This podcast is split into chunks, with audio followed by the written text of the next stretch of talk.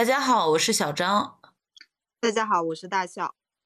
大小废话是一档记录我们对当下发生的事、对彼此关注的事、对不吐不快的事的观点的播客。我们相信表达就是力量，每种声音都有被听到的可能，哪怕只是听起来让你一笑置之的废话。但共度的闲暇时光就是好时光。那么就开始我们今天的对话。大家好，欢迎来到新一期的串台节目《废话酒馆》，然后我是西夏酒馆的主播一夏。大家好，我是大小废话的主播大笑。然后我们这一期呢，就是又是我们特别擅长的影视影视环节。对，然后。嗯，虽然有一点没追上热点吧，但是热点不重要，讲出我们自己的心声最重要。延迟表达也是表达。嗯，对。然后我们这次就继续跟大家来聊，就是应该大家都看完了吧？啊，什么漫长的季节啦，什么造浪者啦，呃，还有一个日剧可能有点冷门，叫围栏。嗯，但是也有蛮多人给他打好评的，就是算是近期来比较好看的日剧。那我们大概就是聊一个国产剧，一个台剧，一个日剧。这样这一期，嗯嗯，然后我们先从漫长的季节，先从大热剧开始，对对。然后刚刚大笑都说这个绝对是今年的剧王，剧王候选人就是仅次狂狂飙是今年的吗？对，已经昏了，对，仅次狂飙的剧王候选人，对，嗯。然后我们呃。不能避免的就是我们先得夸一夸这个剧，虽然就我跟大笑可能在大家印象中已经在豆瓣给了他恶评，不算恶评，我们给的是中评。其实我觉得不算恶评，是中评吧。嗯嗯，因为这个剧其实它的争议本身也很多，尤其是它的二三轮评论出来之后，大家对于它的那种创作视角也好，还有就是它所。故事表达的，就是不管技术层面上的节奏也好呀，还是内核也好，其实很多人的观点都挺不一样的。然后我们也是，就因为我们观看这个剧，我们俩的经验很像，就是我跟一夏都是看了大概三四集之后，其实有一点迟疑，就觉得这个剧它可能不对我们的口味，或不对我们的兴趣趣味。可是，就是伴随着这个剧的讨论呢，呼声越来越大，而且我们都觉得好像双方在不停的抛出，嗯，自己的观点跟说法，我们就觉得那可能还是得自己带着自己的体会，亲身看完了之后，才更能表达我们的一些感受。嗯，然后我自己就是觉得这个剧，嗯，给我。呃，最大对我来说最大的优点就是，我先抛出来两个男演员吧，就是我自己在里面最喜欢的一个，就是已经成为大家老公的蒋奇明。他原来姓张力哥，就是又又一位就是内娱里面荷尔蒙就是那种很很有的那种男演员，对。然后他之前是一个戏剧演员吧，话剧演员，对。是吗？我有一些朋友就是之前就是都跟他有过就是比较近的互动这样子，但是他现在已经高攀不起了。其实我觉得，因为我之前是看那个宇宙探索编辑部的时候第一次看他的表演的，我觉得他那个里边好像更迷人一些，就是那。但你没觉得在宇宙里面王一通更抢戏吗？顶个锅，然后，但王一通没有性张力，王一通看起来就是个傻子，是吧？王一对不起，王老师，紧绷就是可爱。好的，好的，对不起，对不起。然后，呃，蒋奇明就毫无疑问的，大家在那个漫长季节里面无限放大了他这种演技，而且就是不说话的男人好性感，就是他带着助听器，然后所有的戏基本上是靠情绪、肢体、表情这些出来。然后他没有台词，然后完全的就是演绎了那样一个角色，觉得就是很神。而且其实，因为我就是追完这个剧的时间距离现在不长，我对蒋奇明印象深刻的是，其实他在整部剧里边并没有出现太多次，对吧？他的戏加起来一共多少分钟？我觉得甚至一个小时有没有都很要打一个问号。可是我觉得他没有一场废戏。他只要出场，就一定会给观众留下印象，包括在互联网上掀起那么大的讨论，所以我对他的印象也是非常深刻。嗯。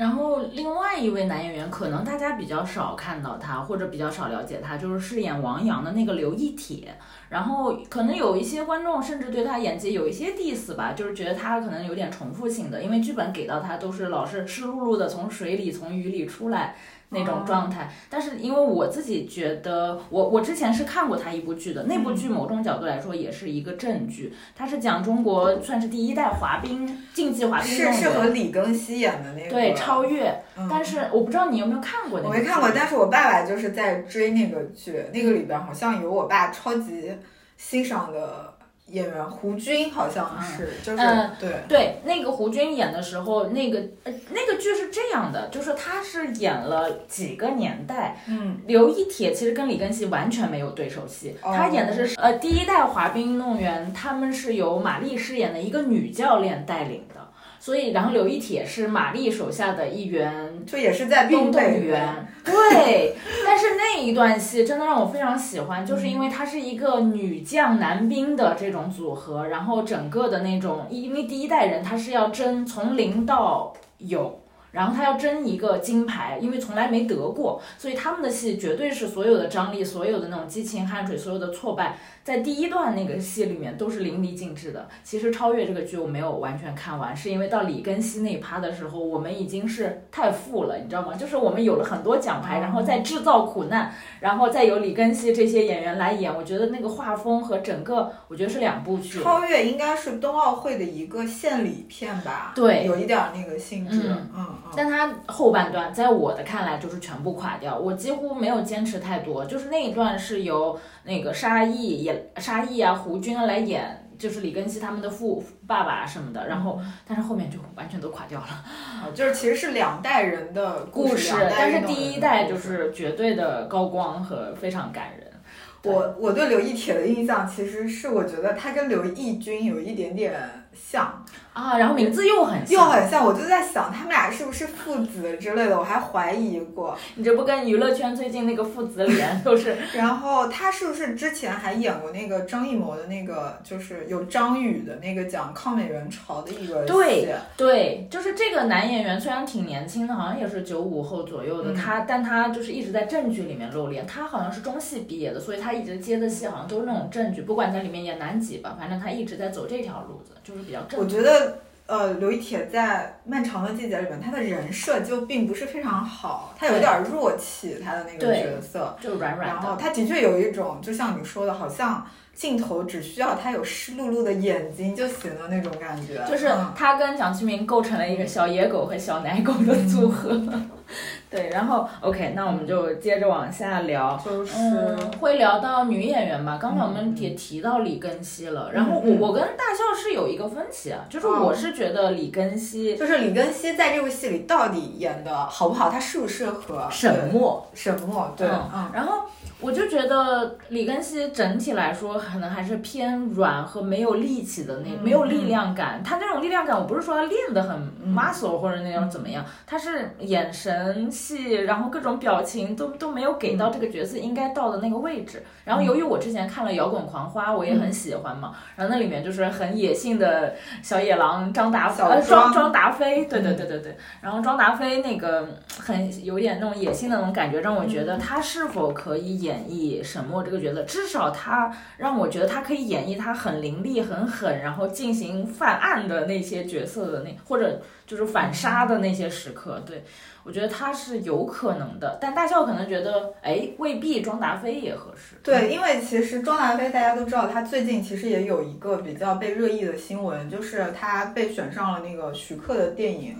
呃，射射雕，对他演黄蓉这个角色，就他。嗯，他跟李庚希，首先他们不是被大家就是被诟病嘛，说他们是三里屯姐妹花，然后是娱乐圈的资源咖之类的。呃，他拿到黄蓉这样的大饼角色，也是被很多人就是质疑，质疑，但其实就是撇开他的外形能不能够上小说里黄蓉的那种美貌，其实我觉得庄达菲她个人的特质里有一个还挺符合黄蓉的感受的，就是她那种机灵和她有一副没有吃过苦的脸，就是那你不觉得郭芙才更适合他吗？不 不，但郭芙很蠢，哦你知道吗？哦，OK OK，郭芙非常蠢，可是黄蓉的那种机灵劲，以及就是大家如果看过，呃，就是其实我觉得包括《神雕侠侣》的前半节吧，黄蓉的一生她基本上没有吃过苦，她一出生她就是她老爸就是在武林的泰斗，完了之后她老公就是她的男朋友也是一个，就怎么说呢，就得到了很多的武武武学资源的这么一个角色。她自己就更不用说了，又聪明又漂亮，做什么都非常的好。她这样的一个前期就一直很平顺的角色，包括她成她为什么在成长为中年女性之后被大家 diss，她看待杨过的苦难，看待杨过这个小孩的出身有一种高傲和轻慢的感觉，就因为她的前半生其实是比较顺遂的，哪怕她呃伴随郭靖打了很多仗呀什么的，但他也很少品尝失败的那种，所以他整个人充满勇气，也不会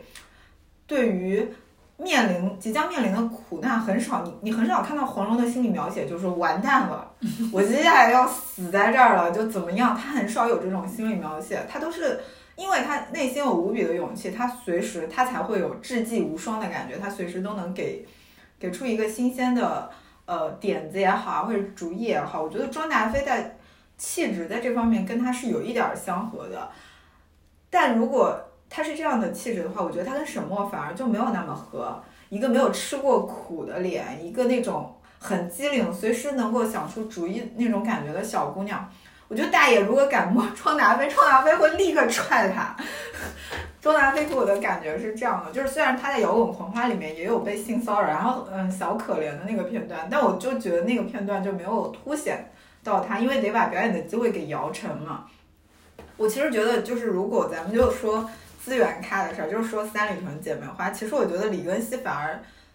就是在他们中间，或者就是在目前娱乐圈能报得上名的小花里边，他未必不是一个好选择。就是他整个人，他脸上的那种小白花的气质，还有那种幼态，就是还挺符合那个一个变态的男性，或者是各种变态的男性会想要对他下手的那种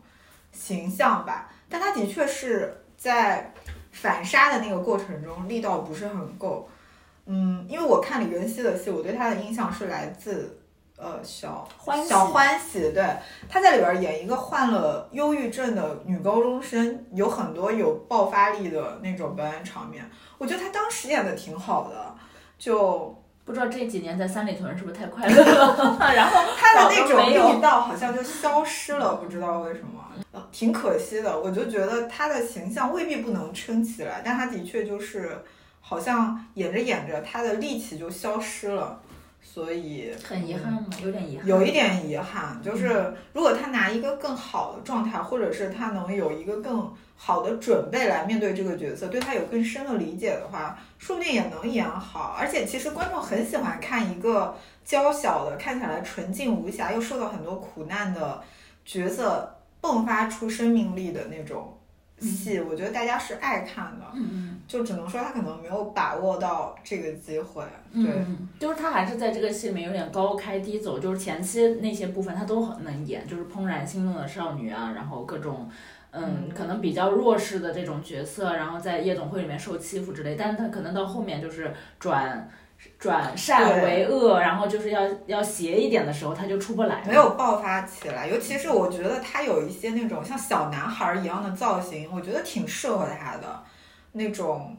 他其实可以从妆造上改变一下，然后带领他进入一个更那个的戏剧。就感觉他的人好像没有很完全的投入进去，没有拿出他的好状态吧。我感觉下班之后还要逛三里屯。对对，嗯对，那我们既然就聊到女生角色了，然后可以继续聊聊这部剧里面我们觉得演的还蛮好的女女性角色吧。呃，我觉得这个剧就讲到这种女生的角色，我的感觉其实就是这个剧我对女性角色就最大感觉就是不平，嗯，因为实在是演的很好，给我留下给我我个人留下印象深刻的是秦昊、蒋奇明和大爷这三个角色，我觉得是。呃，是他们跟这个剧的节奏适配度最高，这三个人，呃，就是讲的，如果是表演跟剧情的适配度，我就想提一个我之前就是看过的剧，然后也很东北伤痕，就是《平原上的摩西》。《平原上的摩西》这个剧，它的叙事的节奏以及它呈现故事的那种状态，就是。一块大石头好像无声的沉进了水水里，然后你们跟着这块大石头一起去探索一段很幽闭的过往的这种感觉，我觉得它呈现的都非常好。我觉得跟就是不会比这个漫长的季节的技术上更差，可是我觉得它在主角的表演上就有点逊色于漫长的季节，就是它的主角团不是海清、秋天和董子健嘛？就我当时看了之后，我会觉得这三个人跟整个剧营造出来的那种非常棒的时代氛围和那种影像风格，就有点格格不入的感觉，很像。就是散文诗里忽然出现了三个段子，嗯 那种感觉，就是并不是说这三个人不是好演员，他们其实三个人分别在别的作品里面有过很亮眼的表现，但他们三个就在那个剧里边，他们身上那种很洁净的，就是洗不去的都市感，还有包括他们表演上那种专业味道非常足的那种东西，就给他们造成了不可避免的一个。创伤，这个就是演员的表演方式和这个剧的氛围不适配的一种感觉。但我觉得这个剧大部分的演员跟这个导演的表演节奏还有故事的叙述方式就很适配。包括秦昊就是给我惊喜很大的一个角色，因为就像大家都知道，秦昊以前比较擅长的，或者是呈现在我们大家眼前的，就是一些嗯。知识分子或者情绪特别细腻的人，然后就发现他演这种大傻子演的也很好，然后还有蒋奇明就不用说了。我今天还跟一夏说，我当时就是觉得，如果海清、董子健和秋天这几个人不能适配那个平原上摩西的话，就找不到其他代餐。但我后来就是想，也许咏梅、蒋奇明跟春夏就就换上他们，也许就。整个氛围感就会不同一点，还有包括就大爷的那个角色，他们的那种拿捏角色的分寸感就非常好。可是我们这个剧里面的女演员，我觉得个顶个，她们就是在一分钟的戏里也能交出很亮眼的工作，可是就是那些角色没有给到他们那么大的空间，像大家知道的刘宁。就他这个角色就很工具人，还有王佳佳演的黄丽茹，也就是到了越来越后面被打造成了一个那种羞辱性的一种符号吧。反正，嗯，我是这是我自己个人对里边的。就是演员的一个好恶吧，反正。嗯嗯，我就是接着大笑讲，我就是很认同大笑讲《平原上摩西》，就各方面质感特别好。就我自己是给《平原上摩西》的剧集打了五星，并且认为电电影版就不用再看了。然后对，然后我觉得，而且我非常认同，就是他就是得到那些荣赞誉啊。而且我觉得《平原上摩西》就整体来说，它作为一个影视作品，然后它可以流芳下去，然后成为一块。就是像一块玉石一样的，但是我觉得《漫长的季节》可能没有那么大的隽永性，这是我大调子上给这两部剧定的位。然后刚才大笑讲的《平原上摩西》的人选问题，我记得当时是有个评价说，呃，比起那些，就是可能比起呃董子健、海清他们，演技最好的是宝石老舅。就是开场的那个是婚礼的戏还是什么？他说他的意外就是这个，大家以为是一个很有一点街溜子的这种东北歌手，但是没想他在里面演技那么的自然和贴合，他可能是真是非常融入到这个里面去。其实我觉得让我印象深刻的是艾静，就是他怎么会，他作为一个呃在那个时代九零年代很有先锋感的一个歌手，他怎么能在这样一个剧里如此的把海清给比下去了？我当时真的很，那平原上摩西就是歌手们赢了，宝石老舅和艾静的胜利啊，好像宝石老舅也是歌手。但是，但是我有一点就是，我会觉得至少平原上的摩西在秋天还有海清这些人物的身上会看到女性是有一些别的面相的。对，基本上讲，就是至少，呃，就是其实说白了，我我对就是漫长季节里面那些女性，呃，等会儿我们又会继续拆开来讲，就是说那些女性感到有点不平不屈的是，我觉得她们好重复啊，都是都是一些沦落风尘感的这些位置。但是像平原上的摩西。西海清的角色，秋天角色就会有他，他让男性去追寻他，或者说他在那个呃，就是那种破败的状况下，但他保持自己的身份和保持自己的一些坚持，他至少有一些这种面相，就他不全是那种掉到尘土里就掉了掉进去算了那种感觉，就让人觉得平原上摩西还是有可咀嚼、可回味的很多地方，所以就是这一点，我觉得嗯。当然，我们就是不能否认，呃，漫长的季节它的视听啊，还有技术层面，就带给了很多人很就是很享受的这么一个。我觉我其实《漫长的季节》让我想起就是之前年初的那个。开端这个剧，嗯我觉得开端这个剧，其实在演员的表演还有情节设置上有非常优秀之处，包括它的叙事节奏以及它那种嗯信息量巨大，可是它不慌不忙、有层次的那些故事的讲述节奏。但我就觉得它在呃视听上视听上非常 拉，对，很垮，就呈现一种那种九零年代的公安片的那种感觉，让我就觉得，如果如果是漫长的季节的团队去操作那样一个作品，我相信他绝对会增加起码他二十们操作过《隐秘的角落》哦，隐秘的角落，哦隐秘的角落在我心里其实是高高于漫长的季节当然，我也是，我也是，对对对。对对对，然后这个就是关于悬疑，我觉得我们后面也可以聊对聊。对，我觉得《漫长的季节》，我想说这个剧给我一开始的一个感觉或者是震撼，其实就是视听上的，嗯，就它的那种金黄色的田野，还有它的那个天空的颜色，就会让我有一种这个地方是一个亚热带地区。果不其然，然后结果，可是可是我看我在看它的读它的情节信息，又觉得它这不就是一个东北的故事吗？然后一个在亚热带地区的东北故事，我就想说这是怎么串联起来。得到的呢？后来结果那个导演的，就是在这个剧集的一个就是播报里边，就是说他是在云南拍摄的一个东北故事。然后我当时就会，就起码我我且不说这到底算不算导演的一种炫技也好，或者是一种就是他自己的那种呃太过于向往的那种设定也好，但我就觉得起码这是一个很有要求、很精细的作品。而且包括我能感觉到，或许这就是导演想给大家主创想创造一个一个独立的空间的感受，一个嗯，在某一个区域它有它自己独特的氛围感，他想创造这个东西，嗯，我觉得直直接可能在那种比较温暖的地方取景，然后他把色调调成那样，可能直接就上了一层怀旧滤镜，然后它整个就可以把你带到那个年代。我觉得不是怀怀旧滤镜，而是这个这个地方就像是一个他生造出来的地方，嗯，就哪怕它的故事背景你很熟悉，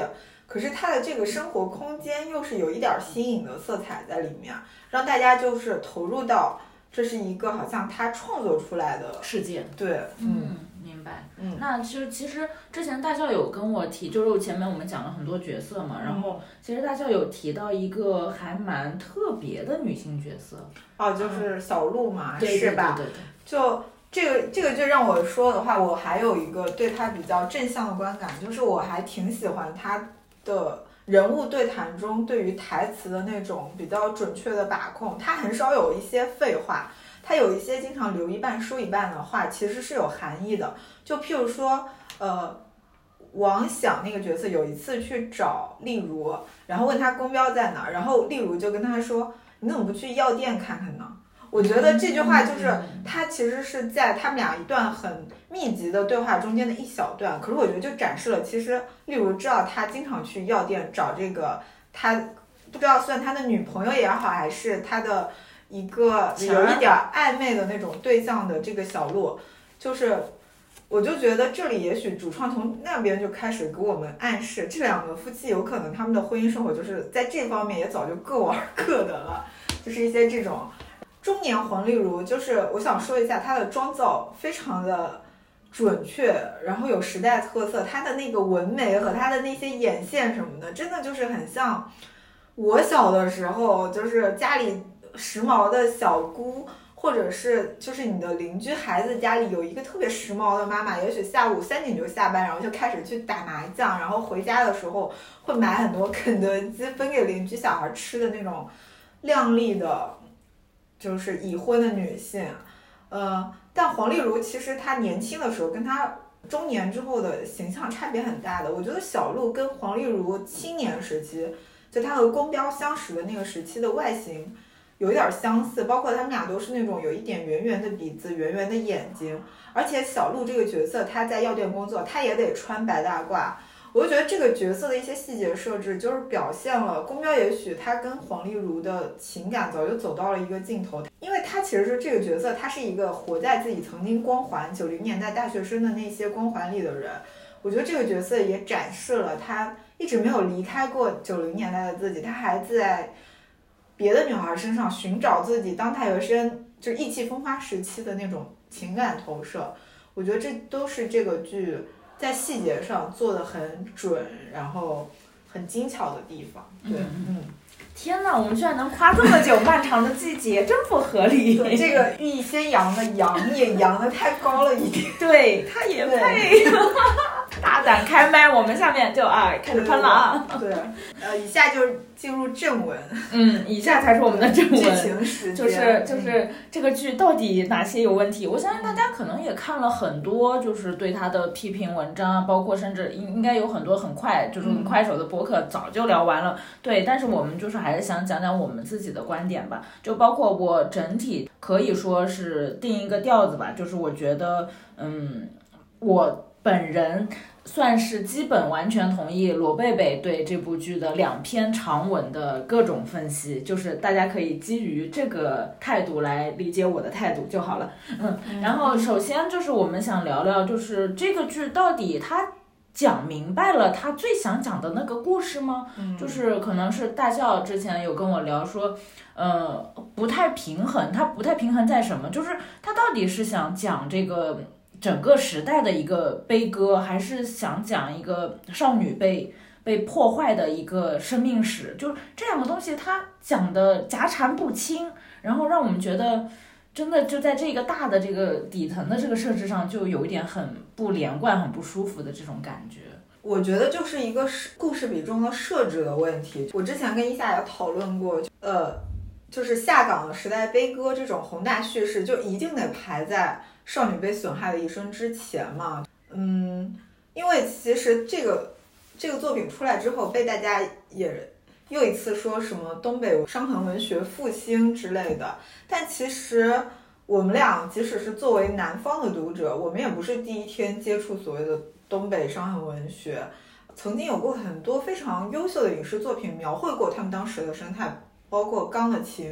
还有《榴莲飘飘》，还有嗯下海。有一些像《流言飘飘》跟《下海》，它的故事是直面，就是在这个大环境下，最后不得不去出卖自己的身体的那种女性的那个视角。可是像《钢的琴》，就哪怕是《钢的琴》，它的主线故事其实是一个相较于沈默的人生，它还轻诙谐一些吧，或者是轻松一些，但它也没有把这个呃时代的悲歌叙事，就是这么明显的就是放在它的故事线之前。嗯，我就觉得这种怎么说呢，就是时代背景与故事线的主次，其实是在观感上给我们一种非常严重的影响。就是当个体的悲伤非常非常的凄厉、非常的悲惨和沉重的时候，你让他为庞大的叙事让路，会让我就是我作为一个观众，我有一种就是他的故事被利用了的感觉。就是沈墨这样一个可怜的女孩子，她的反抗也好，她。遭受的屈辱也好，变成了一个奇情的诱饵，然后一个符号一样的东西。就是我想跟大家分享的是一个我之前前两年我很喜欢的一个美剧，就是我当时看的时候有感觉到它是不管是工业角度还是各方面，都就是是六边形战士的那种剧。就是它是一个美剧叫《成瘾剂量》，它的故事其实跟我们这次这个漫长的季节其实是有很多异曲同工的地方的。成瘾剂量其实就是说，它的那种在美国的那种以矿业为生的矿业重镇，它那里面的那些矿工啊什么的，有很多都有伤病嘛。然后有一家普渡制药，它生产的这个奥施康定，对于伤病的这些从业者，他们找医生去给，就是找那个医药的管理局去买通了他们，然后让这样的药品流向市场，就造成了直到美国至今其实都还没有完全。控制住的这个滥用阿片药物成瘾的这么一个现状，它对他很多的家庭、很多人的人生造成了那种无可挽回的影响。然后这个片子其实跟《漫长的季节》一样，也是首先它也是一个多线叙事，就是家庭、检方，然后这个生产商，还有受害者，它有很多的角度，可是不影响大家其实观影的主线一直是就是两个主角，一个是一个医生，一个是一个小女孩。这个小女孩的人生其实就是她年纪也跟沈墨差不多大，然后她从一个嗯。被家庭深深的宠爱，然后也有一份很稳定的感情，然后有一个，嗯，跟随他父亲的脚步，有一个他心里面愿意为之，呃，付出或者是投身自己的那种事业的这么一个健康幸福的小女孩，一直到后面她为了这个药物成瘾出卖自己的身体，然后最后还死于非命。她的这条线其实就是即使到了故事结局，依然不影响她是这个故事的主线，然后给大家留下了深刻的印象。并且让我们去忍不住追溯造成这一切的根源究竟是什么？就是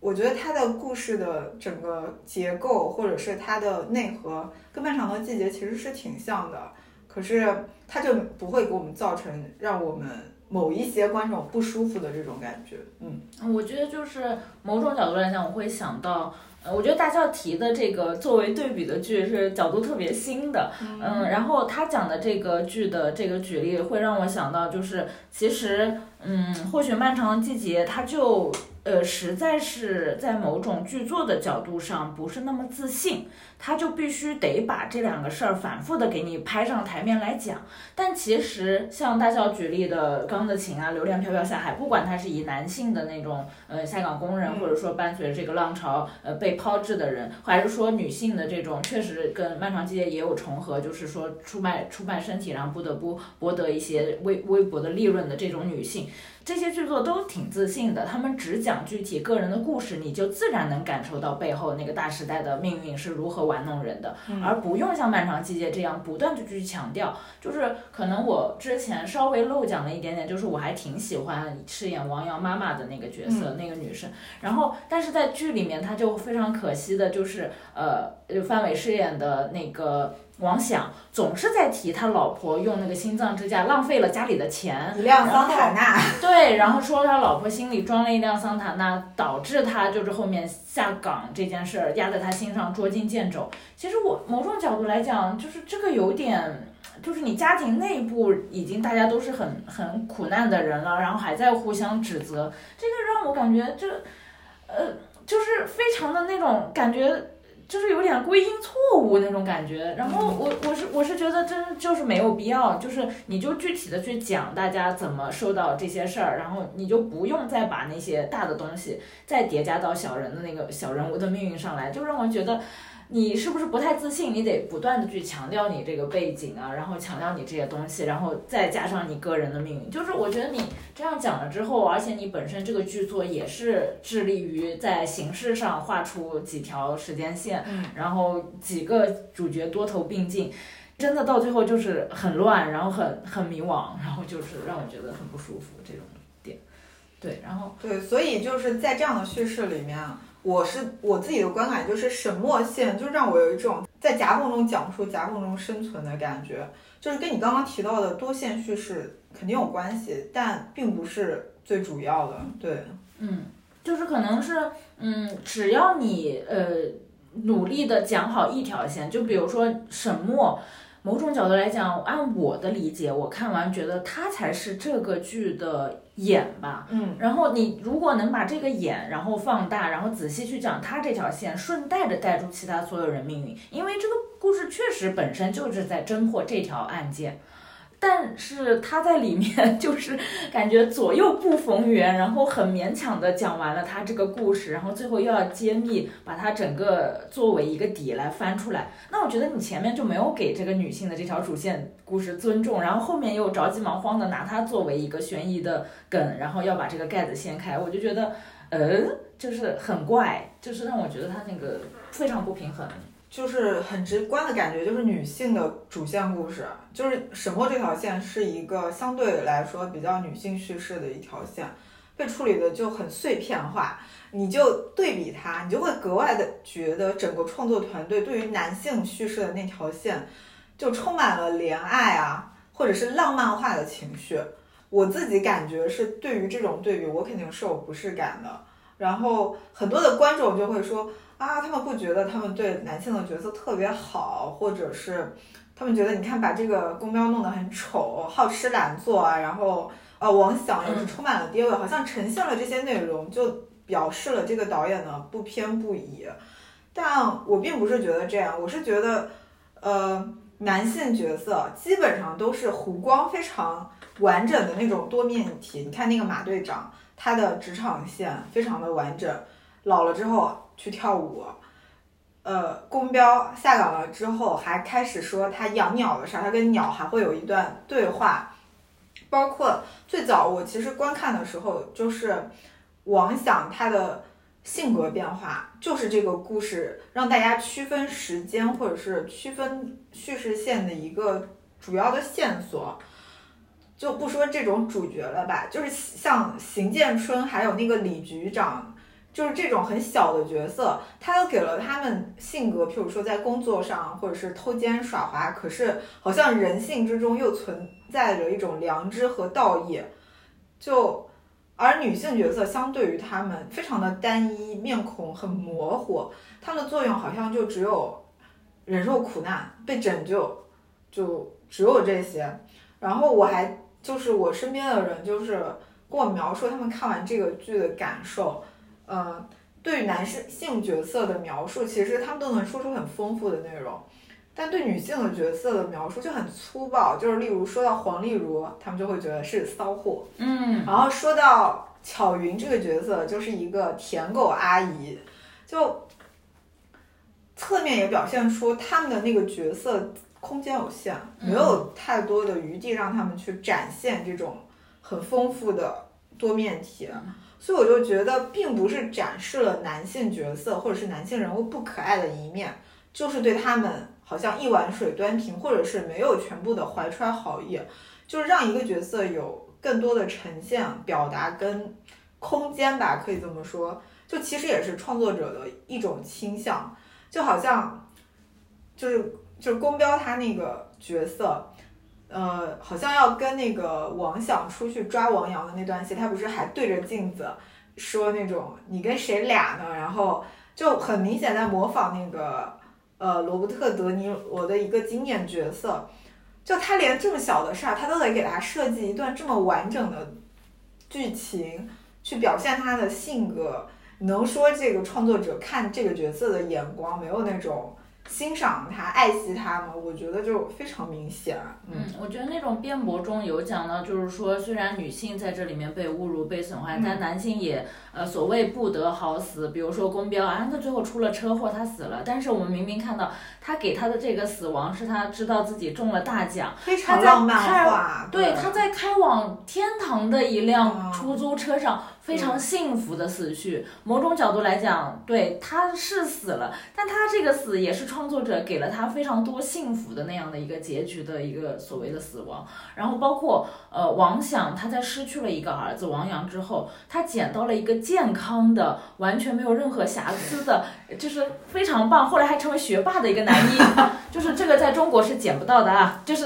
真的是不可思议的那种。就起码在九零年代的中国。那个时候应该已经实行计划生育了吧？就 怎么可能呢？对，就是一个大宝贝，然后在你那儿等着你捡啊，就是不可能的，就是一些太太夸张的东西。包括，嗯，其实我觉得这里面，嗯，刚才大笑讲到的，就比如说像黄丽茹的那个骚货的设定，然后包括那个呃刘琳演的那个巧云的这个呃舔狗阿姨。我真觉得就是特别遗憾，因为这些女女演员本身她们是表演能力非常强的。嗯，你就像说，嗯，她把巧云那个刘琳演的巧云那个角色饰演为一个就是帮别人一起就是从厂子里面偷运东西。嗯，她刘琳已经很努力的在那个空间里面表现出了自己的犹豫和那种不愿意，但是她的人物可能设定整个被写就是。他在这里，他得帮你，对他得帮着帮着男的一起偷。我想这个演员他可能自己加了很多自己的努力，他觉得这个角色不不能这么扁平，但他。就偏偏得这么扁平，我觉得就很遗憾。就就我说个大的托底的话，就是如果你把所有的女性角色都写得特别不堪，这样对男性角色也毫无帮助。就我们并不是想说攻击这些男性角色和这些男性创作者，某种角度来讲，恰恰我们是希望所有的人都有特别多的面，因为如果你。在你生命中经历这些女人这么扁平、这么工具化、这么无聊，某种角度来讲，也也是你这个人没有什么魅力和和什么吸引力。因为我就觉得，当这些女性都这样的时候，我就特别不能理解这些这里面男性怎么会被，就是让这些女的就那么那么那么让他们喜欢，就是说。呃，刘琳演的这个巧云，她开了一个按摩店，然后她想在按摩店里跟妄想发生关系，这个我非常不理解。我不是从任何的这种，嗯，对这个老年的性啊或者爱啊这种不理解，是因为我觉得在整个这个叙述里面。这不合理，就是这个男性他并没有展现出他足够到位的男性魅力，让这个女性特别想对他产生这种欲望。那就是剧里面我们前面也夸了，就有男性演员就是演的很很很迷人的那种，自然就是女性观众也很觉得很认可。我们我们跟你有一些那种情爱的欲望都很正常，但你明明没有，然后硬让刘琳在这儿，我觉得这个这个那场戏真的让我看到有点工伤的地步。我觉得有点不适，而且。而且对于这个演员，因为那也是刘宁可能刚出来，或者是是他的出场角角色出场的戏份，就会让大家对于这个人物的性格的理解产生偏差，对吧？就是对于就这位女性，她到底是见人就哪里来的？她的目的是什么？就是这老头有什么值得她？做这样子的行为就是不合理，当时我也是觉得很不合理。然后包括沿着，呃，一下说的，你对女性角色的扁平和不堪的塑造，也会让男性角色被连带拉着垮掉。我觉得最明显的就是，就是这个剧从头到尾对黄丽茹这个角色的一些攻击，他，我觉得一开始。像宫彪，如果你把他跟黄丽茹的情感关系停留在他们俩签完离婚协议，然后跟他说，你的那按摩店就叫如梦吧，我们俩之间的关系就像一场梦，然后你会觉得这两个角色起码是体体面面的结束了。但到这个剧，我印象中他最后就是有漫天飞雪的那个场景，每个人都在里边呈现了理想和浪漫化，或者是，嗯，就是。感觉温馨的那些镜头的时候，宫彪就戴着那个绿围巾，然后从脚底抽出了一个破鞋子。就他直到这个男男性角色的生命不是生命镜头的最后一个镜头，他还在说哦，我就觉得他想表现什么呢？他这一生就是可怜的娶了一个给他戴绿帽子的女人吗？大家是，可是宫彪这个角色的意义难道就在这儿吗？我觉得不是这样的。可是。他的这个表达就让我非常不适，而且我我看了很多为导演或者是为创作者辩驳的内容，就是说，呃，他们这么表达是因为那个时代的人看黄丽茹这样的女性，她就是这种态度。但这个镜头它表达的并不是那个时代的人的态度，它表达的是穿过屏幕的这个时代的创作者对于这个女性以及跟她有关系的男性的一个让人觉得很恶心的定位。而且放在了这个部剧的结尾，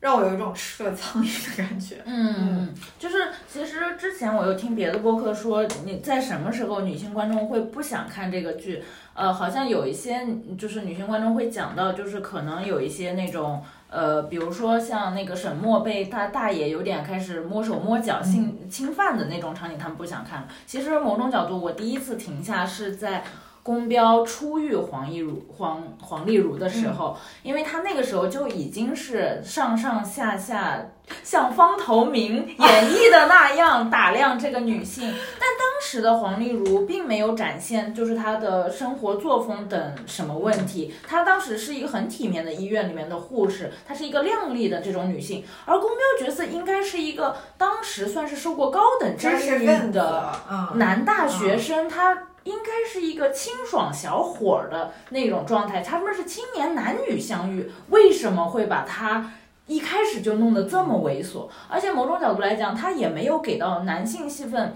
就是某某些必须的那种戏份，就包括就有一些呃，也有一些我看到有一些评论就说。宫彪虽然是一个大学生，但是他在里面和其他的那种东北街溜子好像也没有什么区别。对，他在厂办里工作，他是个坐办公室的，有像像现在的管培生那样有机会做领导的人，他的生活还是溜须拍马。总觉得好像不太对吧？就算那个年代的工作确实是人浮于事或怎么样，但他至少有一些案头具体的要做的事儿吧。他不可能真的是，就是这跟他人物的那个设定就就跟别的那种角色又拉不开。这其实你也没给男演员空间，你你在同平等的压榨所有人，我感觉不太对啊，特别是。嗯，之前大笑也说，就是这剧里面我们提的几个男演员，我们都没有提到所有人都在夸的范伟老师，因为我们我觉得我们心里可能是觉得范伟老师明明有更可能的更大的表现空间，但其实并没有给他。范伟老师可是金马影帝，但没有人会质疑他的演技或者是什么。但王响这个角色就是一个没有什么魅力，然后也让我们感受不到。他父爱也好，他作为一个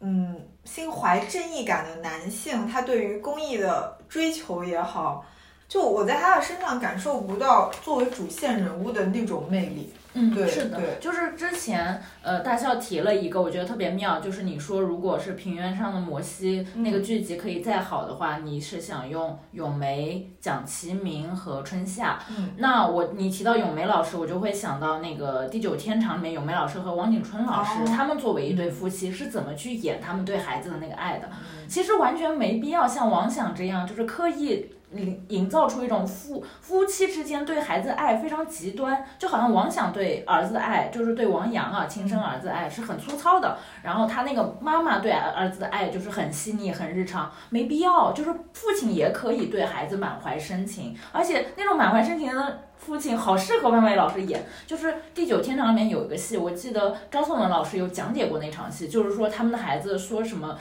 呃，再次就是别人告诉他们孩子找到了，或者一个怎么样的鞋，就是王景春老师和咏梅老师坐在那儿，然后他们俩同时就是听到那个消息的时候，眼里。一起出现了泪花，就特别恐怖，让人起鸡皮疙瘩那种演技。哎，我相信方洋老师绝对也做得到，也可以做得到。但他为什么就是老是用一些那种复沓的、重复的手法，然后让他看见什么雨中的儿子，然后非要嘶吼性的喊儿子在哪儿？什么，或者然后就是平时的时候儿子跟你说我在写诗，然后他又表现的那种啊什么那个小喇叭，对对对，他又去用一种就是幽默去消解儿子，就是觉得很可惜，他明明。就是可以立起一个父亲的那种形象，因为我觉得立起这个形象更有利于他这么多年追寻着去找儿子的那个死亡原因。这个角色我没有那么的细想，但被一下说完之后，我就越发感觉整个创作的团队在平等的。符号标签化每一个人，对，就嗯，只是说男性因为长期的这种可能地位、家庭地位、社会地位略高于女性，所以显得好像有在抬他们，其实也是在加深这种刻板。对他们明明也可以再立体、再丰富，就是没有。你刚刚一说，我就会感觉这个剧的拍摄过程中有一种那种热搜式设置，就是。譬如说，呃，王想在什么河里喊儿子还什么的，就是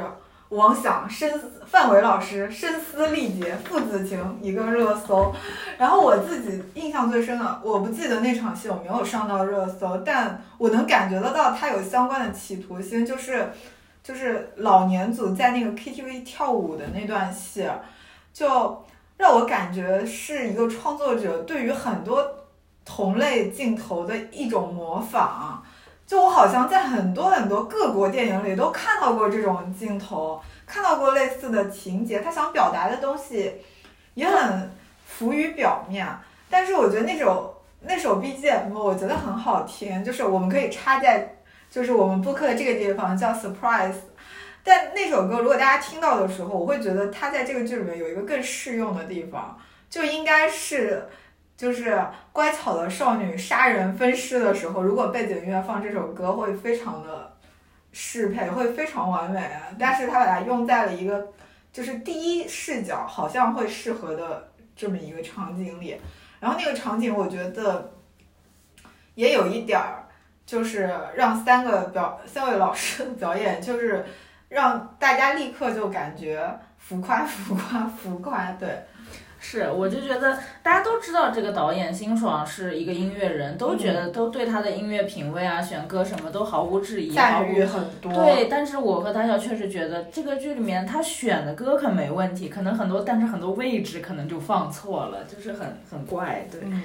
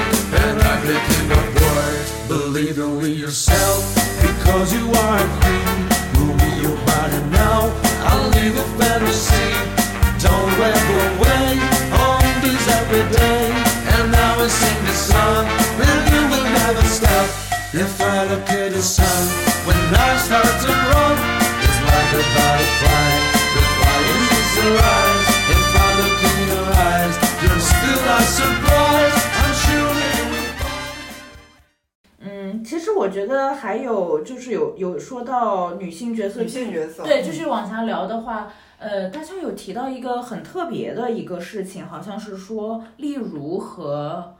王阳那个妈妈在医院有一场戏，是吗？这个对对对，但是在讲这个其实是在女性角色里，我觉得就稍微给我留下比较正面的印象的一段戏。我就是先想说一下，呃，在这个女性角色的呈现里面，我很不满意的地方吧，就是一个就是。呃，首先直接关联到的就是让我觉得悬疑线的垮掉，哦对吧？对对对，这个我们之前也对这个这个，我们其实在之前有讨论过，就是这个剧的悬疑线它到底算不算立起来，或者是足不足以支撑这是一个犯罪悬疑题材的这么一个剧。就可能是我跟一夏，我们两个有就是看过一些类似的作品，我们俩的时间点其实差不多，就是三只什么手指那里，我们其实几乎都已经猜到那个死者肯定不是沈墨了。就对我来说，他的那个悬疑点最多也就是王阳到底就是是怎么死的嘛。我们不是一定要在这里去 Q 什么嫌疑犯 X 的那个，然后还现身啊，还有白夜行啊，或者是绝教啊之类的。但你如果聊到这种被命运侵犯欺凌的这种女生，他已经做了一个殊死的反抗，在他到谷底的时候，就他忽然又让他变软弱，又让他去自杀，然后这个自杀结果就成为这个整条悬疑线最大的一个悬疑。这他这个不就是直接相关王阳的死因以及这个王想这个角色在不停追寻的一个答案吗？我觉得很垮，就就是一团迷雾之后，你拨开之后就这，嗯，然后包括这样的设置，让沈墨这个角色立刻就没有了生命力，嗯，就是怎么说呢？就也许大家或者说现实生活中女生遇到这种事儿，她就是会这样，就是有可能就还是杀完人要去寻死，行吧？但就是你对比这个坚持不懈追凶很多年的这这种好爸爸王想，你就会觉得沈墨这个角色怎么可能这么活着？就在他已经做出了这些，然后牺牲了这些之后，然后包括对于沈墨之前遭遇他大爷的那个侵犯。的最大的情绪宣泄，并不是沈墨自己完成的，是马队完成的，是就是马队长这个角色，他放弃了自己的职业生涯，他就踹，就殴打了那个犯真正的罪犯，是靠他来完成的。就一个主线女性的角色，她的功能就是不停的，呃，被侵犯与被拯救，被那个港商侵犯，被他大爷侵犯，然后呃被王阳拯救，最后被王阳的爸王想也拯救了嘛，就是在爆炸的那里。还有出气也是马队给他出的，就而而他自己做的就是去害大妈，就是很奇怪，就是一个人去打靶，但他不往靶心打，对对然后所有人都帮他往靶心打，这个嗯作为人都不合理，就是更不要说他作为一个这种核心的这种人，就还有包括那个港商侵犯他那一段。就是那个殷红那个角色，我觉得殷红这个角色的塑造也充满了男性创作者对女性创作者的那种肤浅联想。你表现他讲义气，你就让他去狂炫怼酒，去帮人家喝酒什么的，结果他在跟李根熙的那个角色完成了一个，就刚开始肝胆相照之后，就立刻去背叛他。就是日剧里说，女人的友情就跟火腿一样薄呗，就是就是这么个意思呗。可是你看他去塑造他们男的之间的友情，就是邢建春这种人，这种唯利是图、心眼儿比针尖还小的人，在这么多年之后，然后身体也很残缺，就还他还去帮王想去追凶什么的，你不觉得就很很很莫名，嗯。就是哇，